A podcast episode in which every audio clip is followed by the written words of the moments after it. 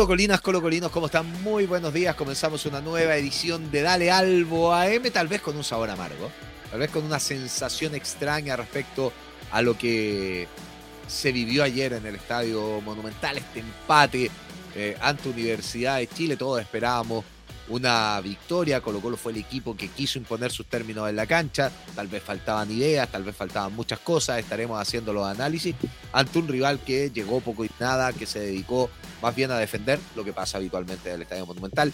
Eso lo sabemos. Pero no se pudo romper el cerco rival, se terminó empatando en un partido no exento de polémicas por cosas que pasaron eh, extra futbolísticas, no exento de polémica por este penal en el último minuto que ni siquiera fue revisado por el VAR, la cámara tampoco apoyaba mucho. Eh, al que sea solo una repetición, no le dieron mucha importancia el canal que transmitía este partido. Eh, cuando aciertan luz en, en, la primera parece penal.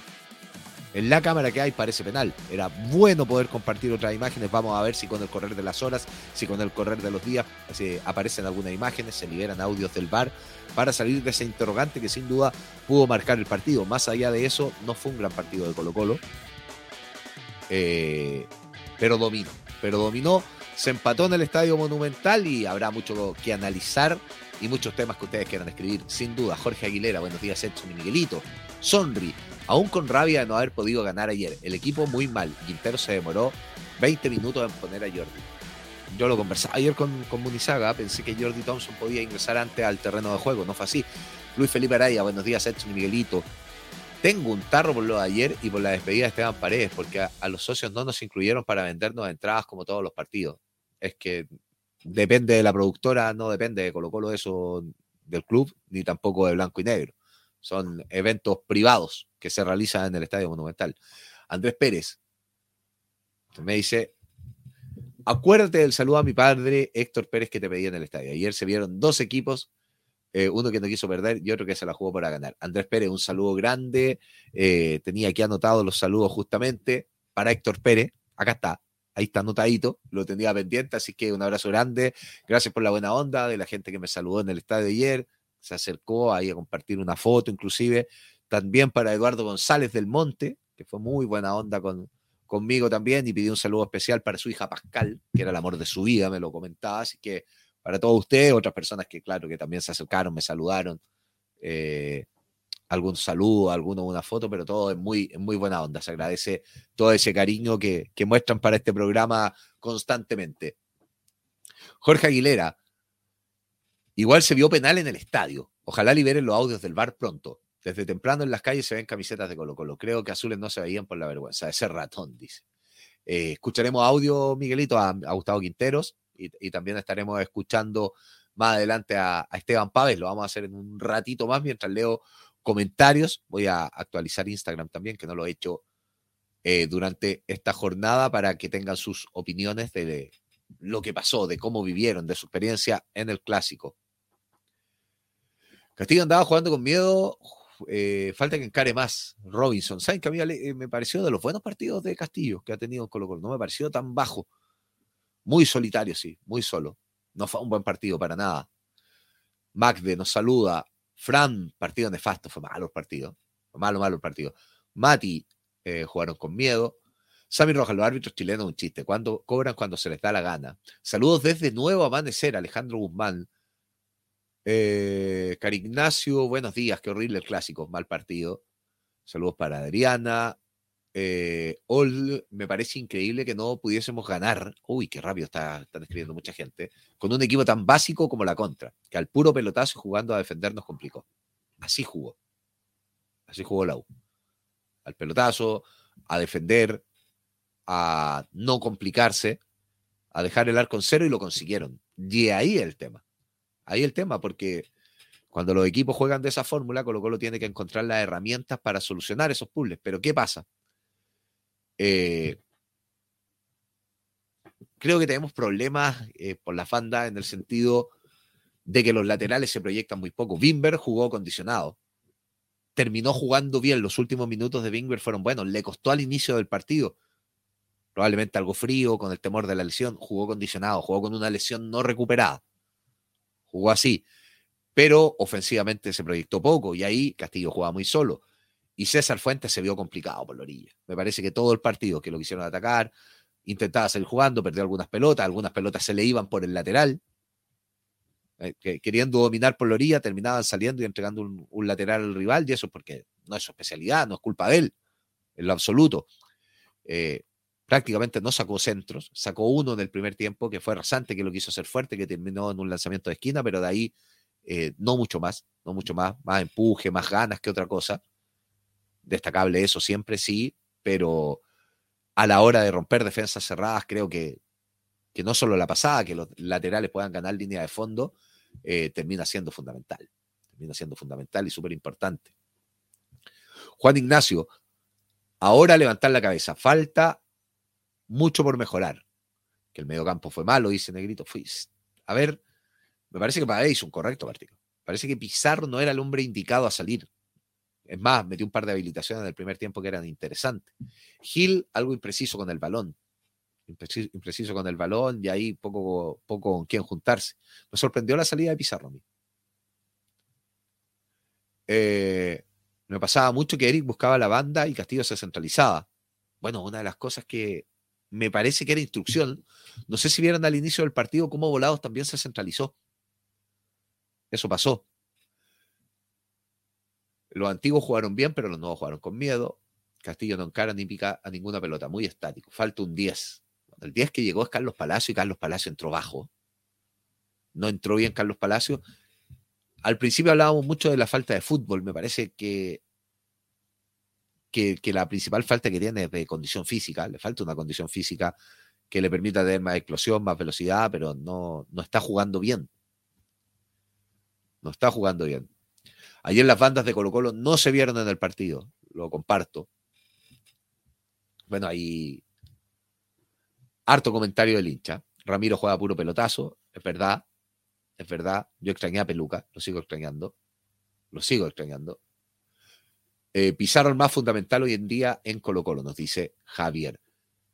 Dentro de todos los comentarios que nos están escribiendo. Escuchemos la, la primera reacción de Gustavo Quintero para que hagamos el análisis de, cómo vio el partido, eh, de lo que encontró en la cancha. Escuchemos la, primera del técnico del cacique.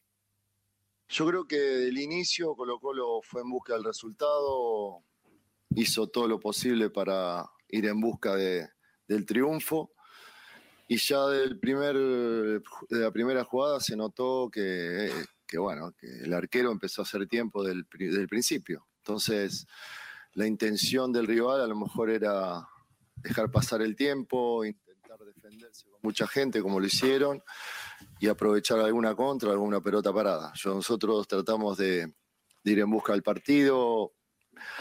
Creo que tuvimos dos o tres opciones claras en el primer tiempo. remate de Pavés, el travesaño, las dos de Castillo. El segundo, la de Ramiro González, clarísima. La de Jordi eh, etcétera, ¿no? Así que, pero ellos no tuvieron situación, así que yo creo que hubo un equipo que quiso ganar desde el comienzo, que fue Colo Colo, y otro que vino a buscar un punto que lamentablemente se lo llevó. Eh, desde el análisis no es errado lo que dice Gustavo Quintero, que la U hizo tiempo desde el principio, sí, Cristóbal Campo demoró cada pelota, cada ejecución, buscaban que se juegue poco, no van hubo 10 minutos de descuento. Bueno, hubo otras situaciones anexas a la cancha que, llevaron a eso también. Eh, que Colo Colo buscó todo el partido. Dos o tres opciones en el primer tiempo, la de Numera, la de Pavé, las dos de Castillo, después la de Ramiro González en el segundo tiempo, situación que también es verdad, Colo Colo generó más ocasiones, la U prácticamente no remató a portería. Eh, y hubo un equipo que quiso ganar y otro no, y que lamentablemente eh, se llevaron un punto. Me parece que eso es. Todo eso pasó. Todo eso pasó. Ahora, en cómo buscamos las opciones, las alternativas para sortear todo eso, creo que ahí hay problemas. Colo Colo salió muy mal del fondo jugando, eh, incluido Brian Cortés, que perdió dos pelotas seguidas, se equivocó ahí al, salir. Creo que la salida no fue la mejor. Eh, ya hablamos de los errores del medio campo, de que el peso ofensivo no fue tanto, y aún así, Colo Colo se generó ocasiones de gol y mereció ganar el partido. Rubén Tejeda, Edson, el equipo no está bueno. Fuentes no es lateral, se pierde en la banda, lo comparto. Ramiro muy mala salida y Quintero no puede sacar al mejor jugador de Colo Colo, que es Pizarro. Eh, Fabo Figueroa, Quintero jugando a perder, un planteamiento horrible, cobarde. Gil y Volados, unos desastres andantes. De los Santos, lo mejor dentro de todo. Mira cómo son distintas. A mí me gustó el partido volado. Creo que fue eh, el que intentó encarar siempre, que le tiraron cada zapallazo y controlaba, que iba al, al choque, que trataba de aguantar, que ganó línea de fondo un par de veces. No es un partido descollante. Creo que nadie tuvo un partido descollante. Pero creo que no fue un mal partido. Juan Leiva, eh, buenos días, la vocal se dedica a defender, Colo Colo dominó, pero no tenemos variantes en ataque. Las bandas serán un problema hasta no tener un especialista. Saludos desde Coquimbo, Augusto Espinosa, C34. Los equipos vienen a meterse atrás en el Monumental, 34 años. Quinteros es un versero. Camilo Jiménez. Palacios demostrando que no está para jugar. Ese cambio era Jordi. Jordi entró bien cuando entró. Entró con ganas, etc. Eh, harta crítica a Palacios y es verdad, no han dado bien. Marcelo Valdebenito nos decía, hoy perdí el mensaje, eh, Pizarro ayer mal, también Edson. ¿Qué partido viste? Por algo Quintero lo sacó. En una la juega para atrás y se la da uno de la U. Creo que Quintero se da cuenta que no estaba para el partido. Se equivocó en una, es verdad, que, jugó mal para atrás, eh, pero jugó dos o tres para adelante, dos pases que generaron ocasión para Colo Colo. Uno a Venegas, que Venegas la aguanta. Eh, creo que metió un pase distinto, que no lo metió el Leo Gil es un poco lo que decía de volado. Para mí Pizarro no estaba jugando mal. Eh, no hizo un partido descollante, creo que nadie lo tuvo.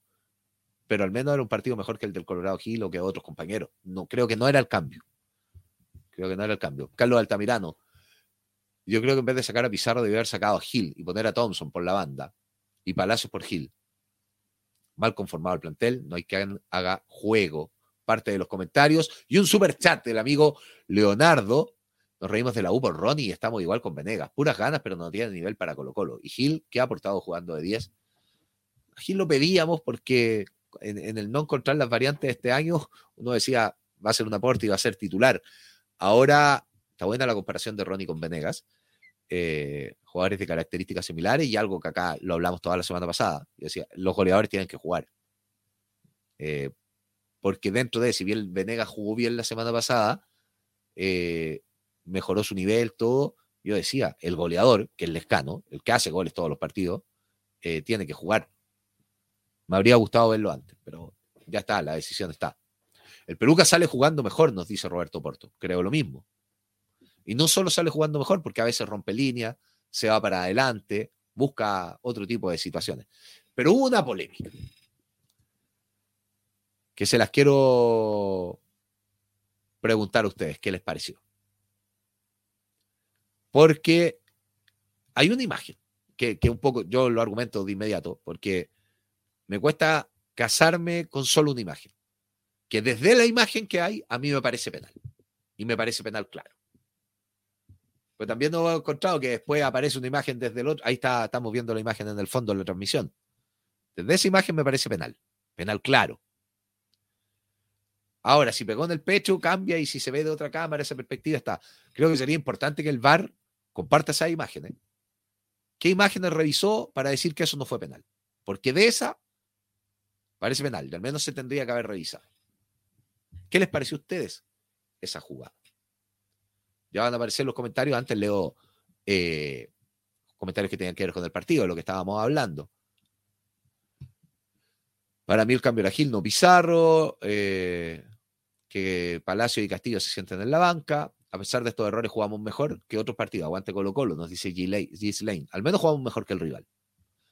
Ismael Guerrero, lo malo, al final en el sector Caupolicán como tan inconsciente. Uh, lo que pasó en la cancha estuvo complicado. O sea, fuera de las canchas. Lo de los fuegos artificiales, lo de la corta pluma que cayó. Eh, creo que no hay salvación. O sea, venir una sanción para el Monumental. Ahora, ¿quién en sano juicio puede tirar una cortapluma a una cancha? Lo que pudo generar, el impacto que pudo generar en, la persona que lo recibiera, fuera a jugar de Colo Colo de la U, porque de repente la lanzan, y están todos juntos, le pudo llegar a cualquiera. Complicado eso. Amor, ¿cuánto le queda para recuperación? No se sabe. una situación compleja la Amor. Gabriel, bajo el nivel de todas las líneas. ¿Cuándo veremos un equipo con ritmo de juego? Eh, Gil no puede seguir siendo titular, nos dice Gason. Ramiro sigue en alza. ¿Cuál sería tu apreciación? Dice Kaiser. A mí no me gusta. Ayer fueron duelos mano a mano, la U llegando con pocos jugadores, se impuso en eso, sí, en lo defensivo bien, pero el central de Colo Colo se tiene que parar más adelante. Estaban parados muy atrás. Me gusta que el central de Colo Colo, para ser más corta la cancha, la haga en la mitad de la cancha que es un poco lo que hacía Amor con Peluca el año pasado. Colo Colo un equipo muy corto, hoy es un equipo muy largo, eso también te da otro tipo de variante. Eh, muchas veces hay que romper líneas con pelota dominada y tener una salida clara, llegar hasta la mitad dominando el balón y de ahí dar el pase, pase recto, un pase distinto, el, es siempre pelotazo desde el fondo, perdió un par, algunos se fue por el lateral, creo que ahí es donde le falta, creo que ahí es donde le falta. En lo defensivo ha sido correcto, correcto. Depende. Dice, en, la transmisión se hicieron los Larry respecto a esta imagen. En la imagen que mostraron se ve clara mano, que es lo que compartimos con Eric. Eh, Megalodón, penal claro. En la repetición de tendencia ve clara y la cortan, dice Penny. Eh, se hicieron los lesos en el bar, nos dice Moni. 28 eh, cámaras y no revisaron nada. Gloria dice penal, clara mano, nos robaron el partido. Víctor Fer. Mauricio Hola, ¿por qué el Kiwi Roja ni en la banca lo tenían? Decisión técnica. Eh, era penal, ni siquiera una revisión, dice Eileen. Y el VAR dónde estaba, que no llamó al árbitro. Yo por eso digo que sería bueno, porque el VAR tiene que haber visto esa imagen. Y lo que quiero creer es que la imagen del otro costado ven que le pegan el pecho primero. Y si es así, tal vez no correspondía. Pero sería bueno que, que esa imagen la hagan pública de ser así porque si no es extrañísimo y era un penal para Colo Colo. Fi Palomino, penalísimo. Ni los comentaristas dijeron algo, nunca quisieron ir a verlo. Penal, totalmente penal, Monsalve 682. Eh, para mí Quinteros tiene la culpa de los refuerzos que pidió, no tiene nivel para mí, no pedir un lateral derecho de nivel. Pidió otro jugador como lateral derecho, eso también hay que considerarlo. Él había pedido a Matías Catalán, hoy nominado a la selección chilena, más allá de que juega de central en talleres hace un año jugando todos los partidos de central, pero él era el lateral derecho para Quintero eh, para refrescar lo que había pedido. Eh, se jugó pésimo, de seguro van a sancionar el Monumental por varias fechas, creo que sí. Me acordé del piedrazo en la Copa Sudamericana y Colo Colo perdió su localía. Hay que ser realista, falta un creador. Nos falta un creador, nos falta un lateral. Faltan cosas en Colo Colo y falta que el 9 que llegó para ser el titular de Colo Colo sea el titular. A mí me parece que el Escano es un jugador interesante y que provoca, provoca otro tipo de situaciones, desde cómo corre la cancha, desde cómo se marca, desde que el rival tiene una preocupación distinta. Creo que tácticamente muy interesante, siempre se genera ocasiones de gol. Eh, debió estar. Bueno, del penal también se refirió Gustavo Quintero. ¿Cómo lo vio en, la cancha? Eh, pudo ver las repeticiones, debió cobrarlo, pasa por ahí el resultado. Escuchamos a Gustavo Quintero. Sí, a mí también me la mostraron y era, fue mano, fue mano. Lo que pasa es que eso se, el árbitro no la ve, la gente del bar, no sé quién está arriba del bar, habría que averiguar quién está, pedir los audios y ver por qué no, no la analizaron, ¿no? Porque una jugada, un penal que te puede dar la posibilidad de un triunfo al final. Pero bueno, yo creo que hoy el árbitro eh, dirigió bien, solamente le faltó la amarilla para el arquero porque el comienzo del partido empezó a hacer tiempo, a demorar, a hacer tiempo, y le faltó revisar esa jugada nada más. Después en el campo creo que cobró bastante bien. Así que es algo, es un paso adelante, ¿no? Por todo lo que venía sucediendo. Para él cree que se debió revisar. Y acá habla del VAR. Y claro, acá la responsabilidad en este tipo de jugadas del VAR, porque un árbitro no la vea en la cancha, yo no me había percatado. Eh, de hecho, Sebastián Munizaga me dice al lado, mira, porque tenía un monitor atrás y vio la jugada, era penal, era penal, decía. Eh, pero ni siquiera hubo revisión, y eso compete al VAR. Sacando esta jugada, lo que dice Gustavo de Quintero es cierto, el arbitraje llevó bien al partido, eso es una realidad. Más allá de esta última jugada que quedan eh, tremendas dudas. Y también dice, a Cristóbal Campos le pudieron mostrar una amarilla porque hizo tiempo desde el minuto uno, lo que es verdad, pero pasa a ser un, detalle, detalle. En el resto estuvo bien, pero va a ser tema y que vamos a seguir hablando en estos días, esperando nuevas cámaras para ver si era penal para Colo Colo. Rodrigo Ulloa, hay imágenes que mostraban a un hincha de la U rompiendo el concreto de la galería y luego Cortés entregó pedazos de concreto al árbitro. No solo fue hincha de Colo Colo, ¿verdad? Verdad, al lado sur cayeron proyectiles y bien grandes. Que ver si la hinchada visitante también tiene algún tipo de sanción. Félix López, más allá del penal, no puedes depender solo de una mano. Colo Colo no juega bien. Eh, malos jugadores y el técnico debe buscar otro esquema con los que tiene. ¿Por qué él aceptó a este equipo? Hay que meter mano, hay que meter mano, sin duda. Nachowski dice que Andía se acusó solo, que su cara dice todo respecto a esa jugada del penal. Jorge Alvarado, no nos faltan jugadores, nos falta un técnico que le saque rendimiento a los que tenemos. Buen punto. Hay técnicos que hacen crecer mucho a futbolistas, eso yo es algo que he hablado. Siempre he dicho, Gustavo Quintero me parece un interesante técnico, desde cómo prepara los partidos, desde cómo analiza al rival, pero no es un técnico que haga crecer futbolistas eh, como otros entrenadores, que yo lo he enumerado, lo que hacía San Paoli en un momento, lo que hacía Bielsa, estamos hablando de, de la élita, estamos hablando de buenos técnicos, lo de Mirko Josic, siempre pongo el ejemplo de Juan Carlos Peralta, que después no jugó más y en Colo Colo jugó una final de la Copa Libertadores siendo figura, respondiendo. Cucho Salvatierra en su momento, que le sacaba gran rendimiento. No sé, Gustavo Benítez, lo que hizo con Pancho Fernández, siendo lateral derecho, campeón con Colo Colo, después de su carrera no fue mucho más. Eh, y así, muchos jugadores, muchos jugadores que jugaron con estos técnicos que le menciono. Caso más emblemático, cuando mencioné a San Paoli, el de Pepe Rojas, lo que hizo con Pepe Rojas fue tremendo. Crecen jugadores que tal vez no son tan, tan buenos jugadores y terminan siendo después súper importantes. Creo que ahí eh, también hay que hacer crecer a los jugadores de Colo Colo porque algo de materia prima tienen. Eh, no sacan nada de quedarse con un penal que nunca cobraron. La idea era jugar y crear jugadas de gol. Absolutamente de acuerdo. Pero no se hizo absolutamente nada. Una pichanga más. Se jugó mal. Se jugó mejor que el rival, pero se jugó mal. Eso es lo increíble. Eh, Gabo Flores, más encima ahora viene el parate de un mes. Y luego cuando vuelva a nuestro Colo Colo no podremos ir a verlo a nuestra casa. Queda el partido con Cobresal, somos visitantes. Eh, y claro, después viene el receso por fecha FIFA. Marcelo Valdebenito dice, el equipo tiene que ser Cortés Wingber de los Santos, Falcón, y estoy viendo cómo lo intenta parar, no sé si con tres en el fondo, Pabé Gil, Palacio Castillo, Lescano Volados, ayer quedó claro. Extraño el equipo.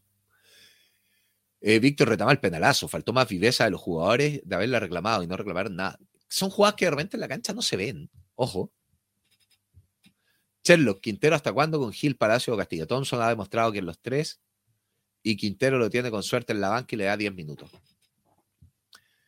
Conversábamos ayer ahí en la tribuna, que, que tal vez el cambio era para un revulsivo, para uno que encare, que vaya a sacarse a los rivales. Pero no se dio. Tigre Gareca era el nombre, firmó por Vélez. No creo que pague más que Colo Colo. No sé cómo andará, pero sí, sí, creo que Vélez no es de los equipos que más, más pagan el fútbol argentino. Eh,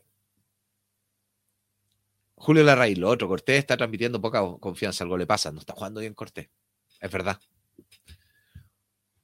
Ayer eh, se equivocó con esas dos pelotas con los pies, él tiene muy buen juego con los pies, fueron seguiditas. Yo digo, ¿por qué Quintero no saca volados que está jugando muy mal? Un chancho con la cabeza hacia abajo, malo. Y ese Castillo muy sobrado. Yo, defiendo a volados. Creo que ayer jugó bien. Fue de los buenos jugadores de Colo Colo. Cristóbal Rojas, esto tú sabes de algo, de si hay algún quiebre en el plantel. He leído mucho de que hay disgusto de ciertos jugadores con Carlos Palacios. También por ahí, que Brian Cortés llegó a los golpes a los entrenamientos. No, no han existido golpes en los entrenamientos. No, no, no. No, al menos en la última semana nada nada. Y molestia con Carlos Palacios, no, no, no me ha llegado ese tipo de información. Discusiones este siempre existen en los planteles. No precisamente Palacios se ha visto involucrado en alguna de esas en los últimos días o en las últimas semanas. No. No, yo creo que Colo Colo está jugando mal. No, este plantel no es que tenga problemas entre sí. No. Lo descarto, amigo Cristóbal. Y harta información me llega. Cristóbal Aliaga, con este nivel del torneo no me quiero imaginar lo que será la Copa Libertadores. Vaya que hay que crecer. Y vaya que queda poco, va quedando poco. Rubén Tejeda, el penal no lo cobraron porque justo empezaron las bengalas. Eh, Colo Colo jugó mal, de acuerdo. Pablo Chávez, qué comienzo de semana más amargo. Espero que los jugadores y el plantel que, generan pongan las barbas en remojo y vean que ya estamos avanzando el campeonato nacional y no jugamos a nada. Saludos, maestro. Ojalá en el receso el club pueda reorganizar algunos amistosos. Es necesario seguir aceitando al equipo. Pero amistoso de verdad, no con Lautaro de Wind y ese tipo de partido. No sé si estaría, yo que estaré viendo muy mal el fútbol, pero no entiendo lo que dicen que volados. Para mí es un gran jugador y que es uno de los pocos que siempre encara. Yo comparto contigo, Camilo. Lo comparto plenamente. Edson, ¿tú ves mejorar este plantel para que se nos viene? Eh, espero que así sea. Espero. Creo que es importante mejorar. Es necesario. Ahora no veo un equipo que haya marcado grandes diferencias en el campeonato. Ninguno. Ninguno. La Católica tiene grandes problemas. La Católica tiene grandes problemas.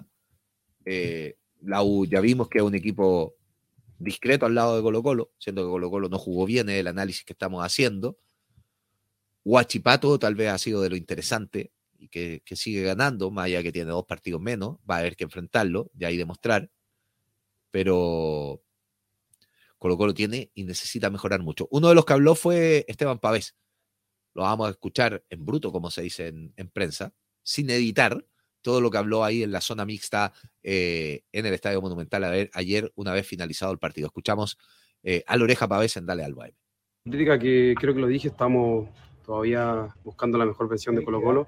Nos ha costado más de la cuenta, pero, pero creo que, que más allá de eso veo lo positivo, que el segundo partido que no nos convierte en gol, creo que la, la defensa acá se, se, va sintiendo más sólida, ellos no tuvieron ninguna ocasión clara y yo siempre veo lo positivo y después obviamente la semana negativo para seguir trabajando eso. Esteban, tus compañeros hablaban harto de, de, que la U quizás renunció un poco al juego, al ataque, eh, ¿lo compartes esa opinión? Sí, la verdad que, que para mí fue un partido eh, medio opaco para, para, el público, para los, los televidentes, adentro lo sentí de la misma forma, o sea, yo eh, no querían regalar nada, reventaban todo la pelota. Eh, se jugó mucho la segunda pelota, creo que ganamos casi la gran mayoría. Eh, y nosotros creo que en todo momento intentábamos, buscábamos, estábamos convicción de, con mucha convicción de que el partido lo íbamos a ganar porque lo sentíamos dentro de la cancha.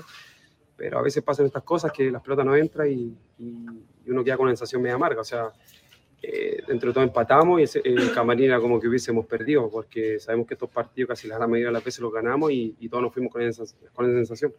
Así que nada, seguir trabajando y, y queremos llegar lo antes posible a, al Colo Colo que todos queremos.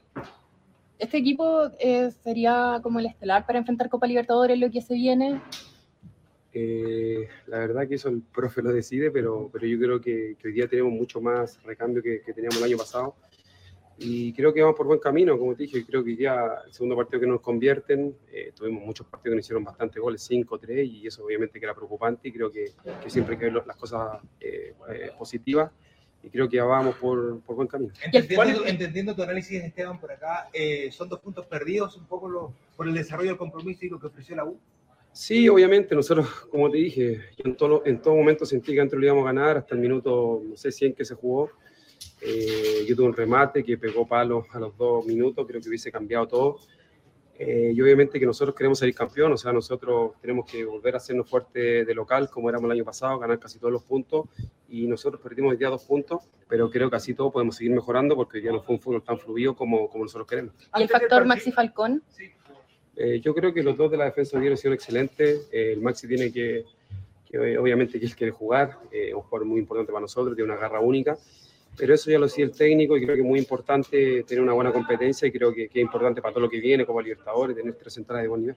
Antes del partido no querían hablar de estadística y de esta paternidad de tantos años, pero ahora que ya terminó el partido, ¿cuánta relevancia cobra este empate, al menos desde ese punto de vista? Sí, la verdad que eso es la estadística para ustedes. Eh, yo quería ganar. Eh, creo que pocos partidos me ha tocado empatar acá contra la U la estadística va a ser para ustedes. Nosotros sabemos que, que, que, es un partido importante, pero como te dije, en todo momento pensábamos que lo íbamos a ganar. Eh, adentro de la cancha uno lo siente, siente cómo estábamos nosotros, cómo están los jugadores de ellos, y, y, son dos puntos perdidos. Obviamente que nos va un poco triste, como te dije. O sea, nosotros en el camarín prácticamente sentimos que perdimos el partido. Esteban, cayó una corta pluma, también hubo fuegos artificiales eh, de hincha Colo Colo a los de la U. ¿Qué situación te queda? Porque puede venir una sesión de, de jugar sin público o algo por el estilo. Sí, la verdad, bastante lamentable eh, por un par de, de hinchas que, que vienen a, a, delinquir acá al estadio. El club se va, va a hacer todo, todas las investigaciones posibles para sancionarlo, porque obviamente que nos afecta a nosotros. Justo esta semana eh, estaba agradecido de todo el apoyo, lo dije.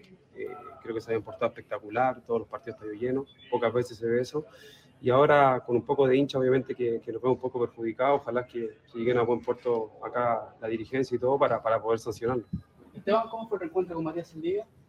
Bien, no hablamos mucho, la verdad. Eh, así que eso te puedo decir, solamente que yo estaba enfocado en mis compañeros, queríamos ganar y, y como te dije, nos vamos un poco dolidos porque, porque queríamos ganar el partido. Con Jordi tuvo un cruce por ahí, ¿no? Al final. Sí, pero solo queda dentro de la cancha. Estamos Gracias. Ahí la palabra de Esteban Pavés, hablando en la, en la zona mixta, se refería a distintas cosas. ¿Sabes qué? Tal vez me quedo buscando el vaso medio lleno, buscando el lado positivo, desde sus comentarios, comentarios lo que están escribiendo ustedes, eh, desde mi percepción y desde lo que dice Esteban Pavés, que a, ninguno nos gustó el resultado. Y que empatar con la U es una derrota, que lo dice Esteban Pavés. Pese a que se empató, llegamos al camarín y todos sentíamos que tuvimos una derrota. Porque esto no termina hoy, no termina hoy. Eh, y va a haber que enfrentar a la Universidad de Chile de nuevo, y hay que enfrentar al resto de los rivales. Eh, y cuando uno asume que esto fue una derrota, es porque hay mucho por mejorar y porque hay una conciencia de, cómo se juegan este tipo de partidos. Y que un Colo Colo jugando mal, la U nuevamente no aprovechó una oportunidad de ganar. Para nada. Se dedicó a defender. Pero no va a tener la oportunidad de que en un año más juguemos igual de mal que este. Va a tener que haber mejoras y mejoras sustentables. Y para el resto del, campeonato también van a tener que haber mejoras. Me gusta esa conciencia. Brian Rojas, volado fue de lo más destacado. La salida desde atrás está muy imprecisa. Mi gran pregunta es qué pasa con Leo Gil, que tenía un tiro libre muy peligroso. No anduvo certero con la pelota en los pies. Leandro Villagrán nos pregunta si con Guachipato se jugará en la fecha FIFA. Todo indica que sí. ¿Qué información del- tienen de la cancha? Que varios se están quejando, que muchos jugadores han dicho que no está en óptimas condiciones. Manuel Velázquez, volados. El partido anterior fue el mejor. Ayer fue de lo mejorcito. Y para mí ha sido el más regular. Eh, Juan Sánchez, ¿qué te parece lo de ayer que Thompson entre Thompson y Saldivia, que Paez no defiende al caete, después terminan abrazo con el otro? Saludos, muchachos. Queda en la cancha, dijo Paez. Lo escuchamos recién.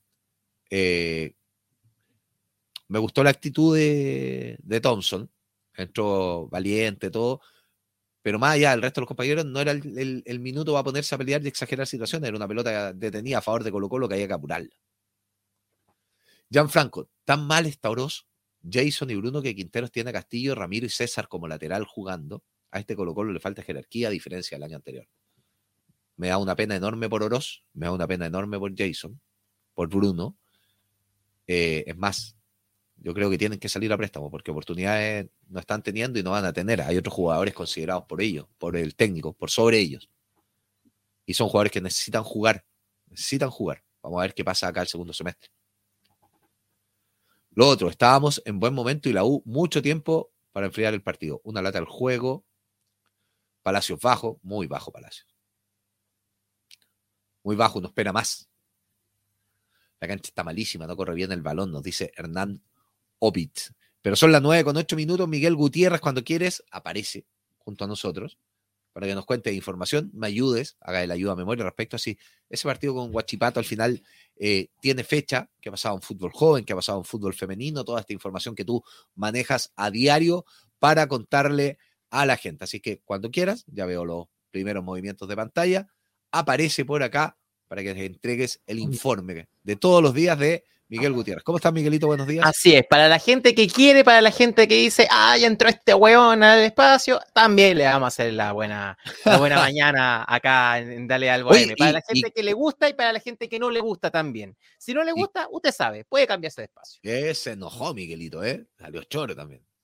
No se enoje Miguelito, mire que yo ayer me enojé con una persona, eh, lo fui a encarar y lo terminé pasando más mal yo que la otra persona. Pero sí, bueno, es ver- no, no, sí supe, no, sí supe la... no, voy a, no voy a hacer noticia de eso, no corresponde. No, ¿para qué? ¿Para qué? Haremos llamadas correspondientes, sí. Eh, oiga, Miguel, también salieron a la venta las entradas para la despedida de Esteban Paredes y era una locura ayer. Así que Hoy, sí. usted- del orden de lo que quiera contar, juegue nomás. Ayer, anoche, pasadita las 22 horas, después de todo el término de partido y obviamente haciendo eco de la, mm, de la solicitud de la gente de pedir un poquito, que sea un poquito más tarde la, la venta de entradas, comenzó eh, la venta de entradas para la despedida de Esteban Paredes. Este sábado 25, 7 de la tarde, va a ser el encuentro que va a tener un show de medio tiempo también entre medio y este partido ante Colón, eh, el plantel de Colo Colo que despide también a Esteban eh, Paredes. Ya comenzó la venta de entradas eh, con altísima fila. Muchísima gente esperando por un boleto. Hasta anoche quedaban solamente algunos sectores de Rapanui disponibles para este encuentro que va a ser, lo reiteramos, el próximo sábado 25 a las 7 de la tarde en el Estadio Monumental y que tiene básicamente la misma, casi las mismas medidas que un partido normal de Colo Colo. La única diferencia es que este partido lo organiza una productora y no lo organiza, en este caso, el club. Así que en ese sentido también hay venta de, de estacionamiento dentro de Punto Ticket y la posibilidad de ver qué categoría o qué mm, entradas son las que quedan disponibles. De hecho, estamos haciendo, estoy haciendo el ejercicio a esta hora de ver qué entradas quedan disponibles y me aparece, al menos a esta hora de la mañana que está completamente agotado todos los sectores del Estadio Monumental. Rapanui, Cordillera, Caupolicán, Tucapel, Lautaro, Galvarino, Arica y Magallanes. A esta hora de la mañana parece agotado, pero como es la costumbre de este tipo de eventos y cualquier evento que se preside tal, puede aparecer alguna entrada por ahí de repente de los que todavía no, no compran y todo eso. Así que hay que ver. Cabe, recordar, Miguelito, que la organización de esta venta de entradas corresponde a una productora y no tiene nada que ver ni Blanco y Negro, ni Colo Colo, nada, sino que es la productora que está organizando la despedida de Esteban Paredes.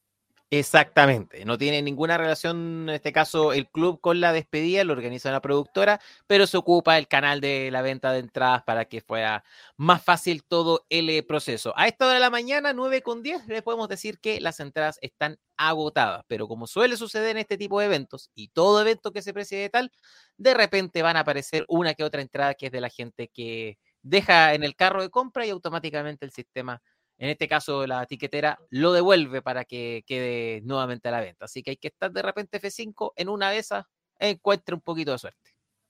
Tal cual. ¿Qué más nos va a comentar, querido Miguel? En una de esas.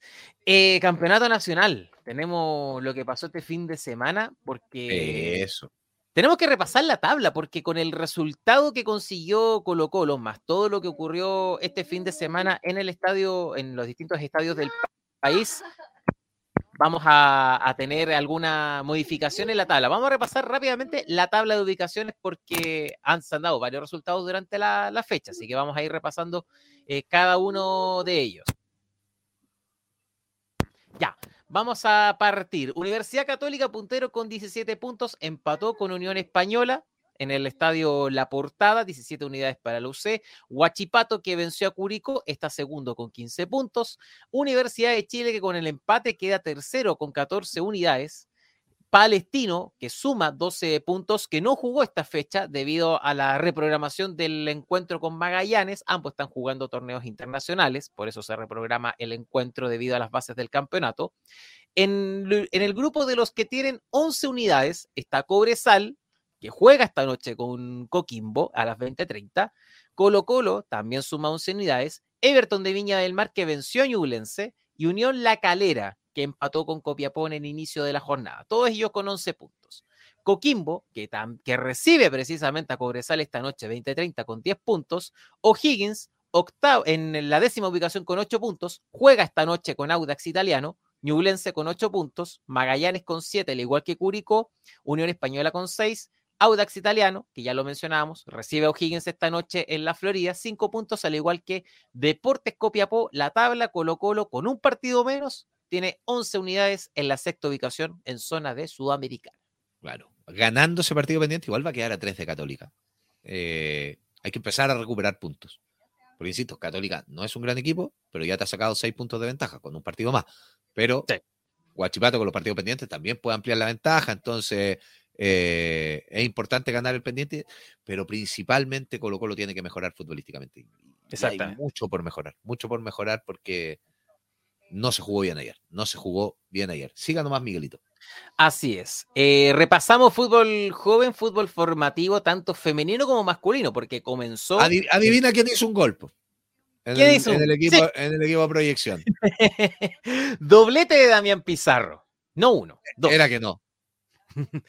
Triunfo 5 a 0 de Colo Colo el viernes ante la Universidad de Concepción en el campo deportivo El Campanín. Doblete de Damián Pizarro, Enzo Romero, Bastián Silva y Cristian Alarcón también aumentaron las cifras para el cacique en el campeonato de proyección el fin de semana. Sin embargo, la sub-17 cayó por 2 a 1 ante el conjunto local. Miqueas Díaz anotó el único tanto de la sub-17 en el sur del país. En el Monumental, la sub-16, Colo Colo ganó por 3 a 2 al conjunto de la Universidad de Concepción y 2 a 0 eh, la sub-15 ante la Universidad de Concepción también en este repaso que hacemos del fútbol formativo en el ámbito eh, masculino. Y comenzó también el torneo femenino formativo, que resultó ser pa- paradójicamente de las primeras en saltar a la cancha. Falta todavía el campeonato femenino adulto, que va a tener su inicio, ya lo mencionábamos, la próxima semana. El próximo fin de semana va a estar comenzando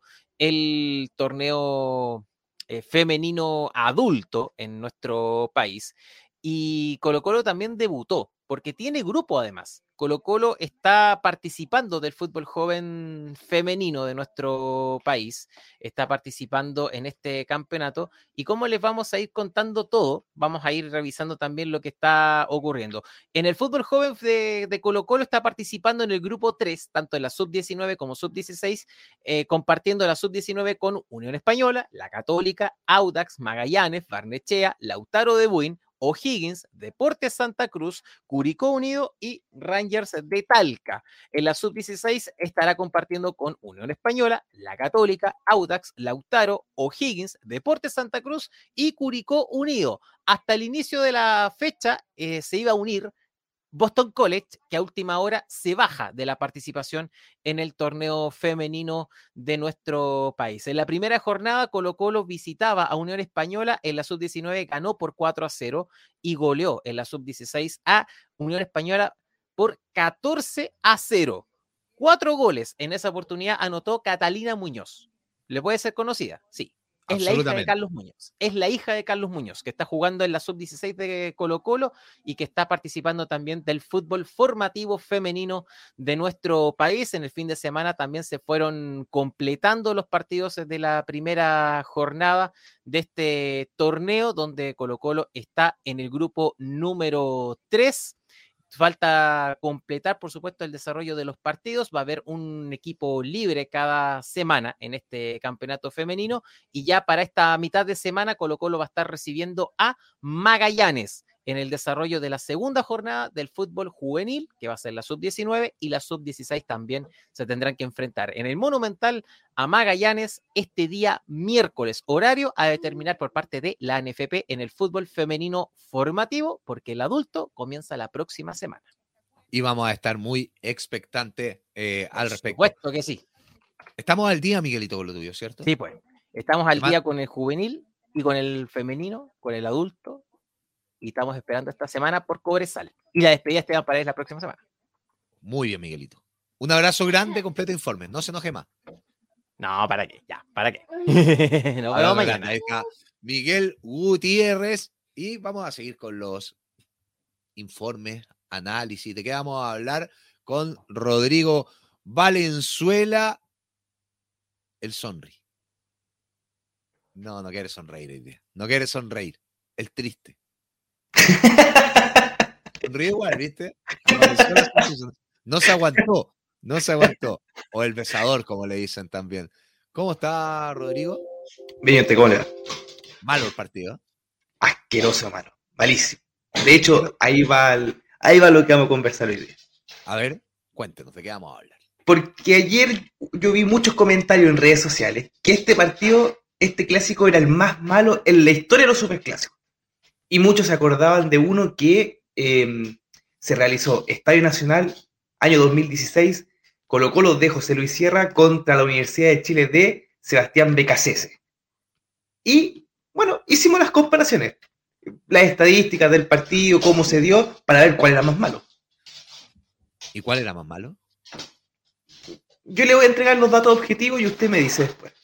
Yo tengo mi, yo tengo mi, mi opción. Yo digo que por juego, por cómo se dio, el partido 2016 es lejos más malo que el de ayer. igual tengo esa percepción. El del 2016 yo creo que ha sido uno de los peores clásicos en el último tiempo, pero vamos a ver al dato concreto, porque por ejemplo, en el 2016, eh, Colo Colo, mira, la formación de Colo Colo, ¿ah? Justo Villares del Arco, Gonzalo Fierro, Matías Saldivia, Julio Barroso y Jan Bosellur, que fue expulsado, Claudio Baez, Esteban Pavés, uno que jugó ayer, Javier Reina en el medio campo, Martín Tonso, Juan Delgado y Andrés Vilches. Esa fue la formación de Colo Colo. En el segundo tiempo ingresó Gabriel Suazo, Christopher Canchita González y Martín Rodríguez. Ese fue el 11 de Colo Colo que enfrentó a esa Universidad de Chile. Y vamos a los datos concretos. Porque en ese, en ese clásico hubo 13 remates para la U, 8 para Colo Colo. Pero aquí viene el dato decidor. Remates al arco, cero. Cero remates al arco de cada equipo. Ninguno. Ninguno de los dos equipos remató al arco. En una cuestión que te entrega que además hubo un córner para cada uno. O sea, imagínate lo malo que fue ese partido, que ni siquiera hubo una gran cantidad de tiros de esquina. Uno para cada uno, una tarjeta roja, ya lo decíamos allá en Boseyur, y eh, se lo remata el arco por parte de los equipos. Sin duda, una cuestión que va a pasar a la historia, porque en el día de ayer al menos hubo tiro al arco. Cinco de Colo Colo, dos de la U. Fueron 14 tiros de Colo Colo, 10 eh, los de la Universidad de Chile en total, eh, lo que te da ya claras muestras de que el partido fue algo mejor. Incluso si lo vamos a los, a los tiros de esquina que ejemplificábamos, eh, son cuatro para la U y tres para Colo Colo el día de ayer. Eh, y te da una opción clara al menos para Colo Colo, que fuese palo eh, o, algún remate de, media distancia que tuvo en el primer tiempo Colo Colo. Pero más allá de eso, creo yo que al menos en cuanto a emociones, porque si vamos a hablar de calidad, andan por ahí, pero en cuanto a emociones, el de ayer supera por un poquito al del 2016. Oye, que lata, la semana pasada recordábamos los grandes clásicos, las grandes goleadas, los mejores partidos, los mejores goles, los jugadores más clasiqueros. Ahora estamos recordando cuáles fueron los clásicos más malos. A mí se me vino a la cabeza uno del año 2007. El equipo del Vichy llegaba ampliamente favorito a jugar con la U. Y el partido fue malo. También empate a cero. 0 a 0, 29 de abril del 2007. De hecho, Colo Colo jugó con Sebastián Cejas, Miguel Rifo, Lucho Mena, Arturo Vidal, Gonzalo Fierro, Moisés Villarroel, Rodrigo Meléndez, Rodrigo Millar, Giovanni Hernández, José Luis Jerez y el Chupete Suazo. Del segundo tiempo, en el segundo tiempo ingresó Alexis Sánchez y Edison Jiménez. No sé si te acordáis de Edison Jiménez. era, un era un equipazo que uno decía, ese equipo le iba a ganar a la U, que era la U de Miguel Pinto, un Rodrigo Rivera, que ni siquiera me acuerdo de él, Federico Martorell, que jugó poco y nada, Cristian Martínez, que nadie se acuerda de él, Cristóbal López, mira los nombres, la gente no se acuerda, el Quique Acuña, Colocho Iturra, José, el Colocho Iturra, el Pepe Rojas, Pancho Arrué, Pinilla, que salió reemplazado, y Sebastián Pinto. Después entró Joel Soto, entró Marcelo Díaz y Marco Estrada. Era un equipo de la U bien discreto y que había harta expectativa de que colocó lo iba a golear y terminó siendo un 0 a 0 fome también, fome, fome. El partido malo porque, por ejemplo, en este 2016, Colo Colo venía segundo en la tabla de, ubicaciones, segundo y la U en el décimo lugar. O sea, también las eh, diferencias en el campeonato eran claras contra una U de BKCC que no jugaba nada. ¿Se acuerda? Que, partió ganando eh, la trituradora de BKC, ¿se acuerda? Y después ya eh, fue, fue terrible, porque de hecho esa U, haciendo el ejercicio también, formó con Johnny Herrera del arco, Matías Rodríguez, Gonzalo Jara, Osvaldo González y Fabián Monzón, que salió reemplazado por, eh, lesión.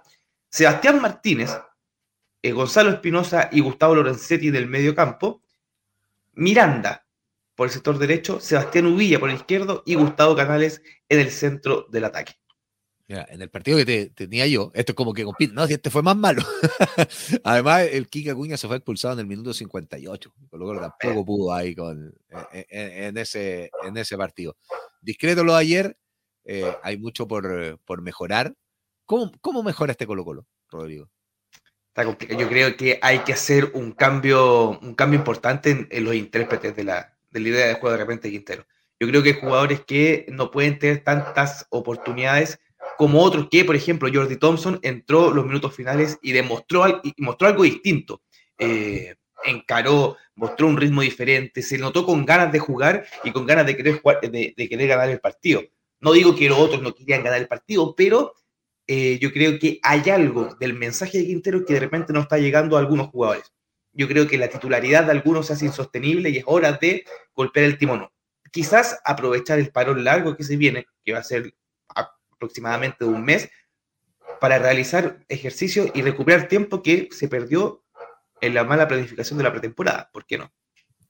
Ojalá, ojalá. Vamos a ver cómo, cómo se le mete mano al plantel en esa fecha, porque además, eh, un parate de un mes sin fútbol coincide con el debut en Copa Libertadores.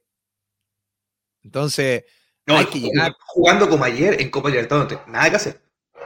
Hay, que llegar, en, hay que llegar en buena instancia a la Copa Libertadores. Entonces, eh, hay tiempo para trabajar, porque el tiempo está, y hay que buscar rivales acordes para jugar partido amistoso eh, en esa fecha. Si se juega el partido con Guachipato, también va a ser una, un gran apretón, porque Guachipato viene jugando bien, tiene cosas interesantes.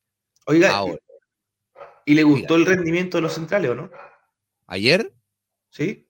Lo decía yo hace un rato, o sea, en el mano a mano bien, pero eh, creo que en Colo Colo el central se tiene que parar cerca de la mitad de la cancha y se para muy cerca de la portería. Eh, que era la gracia que tenía Amor y Falcón, Colo Colo en equipo muy corto, para muy, muy cerca de la mitad, la presión se hacía aún más alta, recuperaba rápido y llegaba al arco rival.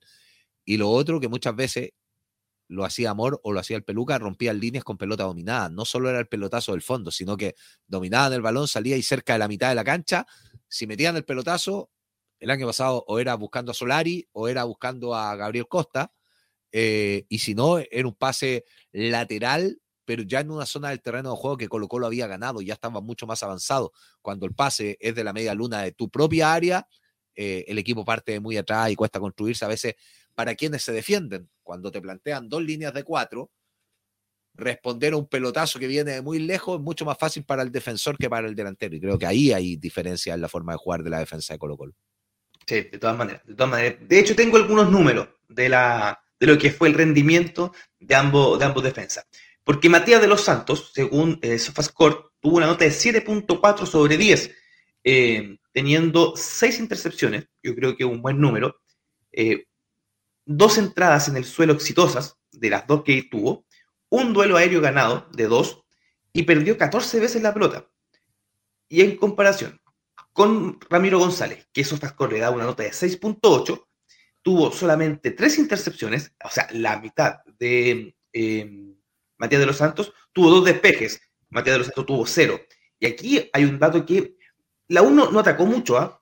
pero cuando, la, cuando atacó, la defensa yo creo que tambaleó y puede ser por una cuestión de que se muestra en que Ramiro González, por ejemplo, ganó tres de los ocho duelos en el suelo que disputó, una cifra eh, muy inferior, y también en el duelo aéreo ganó uno de dos, perdiendo la posición del balón en, en 19 oportunidades y cometiendo cuatro faltas. Oye, ¿habrá algo, ¿Habrá algún dato? Porque Colo Colo buscó mucho el pelotazo desde el fondo, desde los centrales que hablamos, para que lo recepcione Venegas y Venegas perdió casi todas de aire. De aire las perdió casi todas. De hecho, con la pregunta, parece. Balones en largo. Ramiro González, ¿sabe cuánto completó? Intentó 13. Mira. Y completó, y completó solamente 3. ¿Viste? Ahí hay un dato. y sea Venegas o, o sea otro el receptor, que es de una forma de jugar. Cuando un futbolista, desde el fondo, la defensa Colo Colo, busca tres envíos arriba, 13, 13. Y ojo, Matías de los Santos, nueve más. Y también completó tres.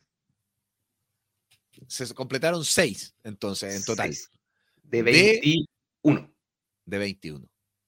De 21. Es, muy baja la concreción. Es muy baja la concreción de una fórmula que se buscó durante el partido y que no se fue exitosa. Eh, de 22, ya, importa si las matemáticas no lo nuestro, había pasado piola. Eh, muchas de esas veces se buscó Venega, que se ha hablado que tiene una característica que les pelea a todas, que gana arriba. Ayer eh, Saldivia le ganó varias más, le ganó muchas más de las que él pudo ganar. De ahí se nota por qué Colo Colo no pudo fructiferar en el terreno de juego. ¿Tiene algo más para agregar ya llegando al término de este programa? Yo creo que estamos. Recalcar, recalcar y eh, condenar el comportamiento de las tribunas. Yo creo que eh, lo de ayer demuestra, y esto es un, me hago cargo, ¿ah? es un ex clásico en todos los sentidos de la palabra y en todos los ámbitos. Y Es verdad. creo yo, creo yo, y aquí yo, nos- yo creo que ya hablaste de la mano de Andía. Claro que sí. Lo bueno que me estás escuchando. Sí, yo tengo mi, yo tengo mi teoría, es que est- estoy redactando también, ¿eh? yo tengo mi teoría de por qué eh, no se revisó. ¿Por qué? Justo fue en el momento en que se están enfrentando la hinchada de la tribuna. Fue justo. De hecho, un, en la, hincha, un hincha lo comentó así. Sí, de hecho, en la, en la repetición de TNT Sports, cuando se muestra el lado de frente a la jugada, se ve como los fuegos, de eh, artificiales están cruzando el estadio y finalmente la jugada pasó a segundo plano. O sea, que la gente tenga consideración que lo que pasa en la tribuna también puede repercutir en el terreno de juego. Quizás en un, en un escenario más favorable para el árbitro y para la organización en total, pudo haber sido revisada, porque la mano es y la revisamos y está la nota en Dale Albo para que vayan a revisar el video, la nota es de, de arriba abajo. Vamos a revisar las notas y vamos a seguir muy expectantes y vamos a ver si salen nuevas cámaras. Me, me interesa mucho que puedan salir nuevas cámaras de esa jugada que terminó pasando media eh, desapercibida. Falta una de la cámara de cordillera. Sí. Oye, eh, ¿te gustaba Condorito? Sí, pues, Tú sabes que Condorito, eh, de Colo Colo. además Pepo, eh, dentro de su caricatura aparecía siempre un mensaje. Muerta el roto Quesada, que muera el roto Quesada. Era un mensaje subliminal por una historia que pasó. Me acordé de él en estos días, no he querido hablar del tema, pero eh, tenía mucho el roto Quesada la persona con la que tuve un inconveniente. Eh, le mando un saludo. Vamos a empezar con los mensajes subliminales más adelante. El roto, lo voy a bautizar como el roto Quesada. Así lo voy a bautizar. Sí. Está bien, está bien. Una- un abrazo grande. Saludos a, Valenzuela. Jorge Valdivia también, ¿eh? Ahí para que le pida algunos consejos. Ya. Eh, Esa no la entendí, se la voy a preguntar por internet. sí, no, ahí, ahí después la. Ahí la vamos a Ya. preguntar. 9 con 31 minutos, 13 de marzo. Programa Marco. Programa Marco. Amargo.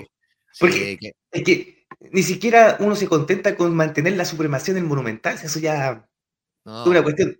De hecho, de hecho, yo creo que esta, hasta puede jugar en contra Colo Colo, que sale de repente a no perder. Pero ya está. intentó ayer Colo Colo. Al menos Hay que- intentó. Fue, el que propuso ayer Colo Colo ante una U que no jugara.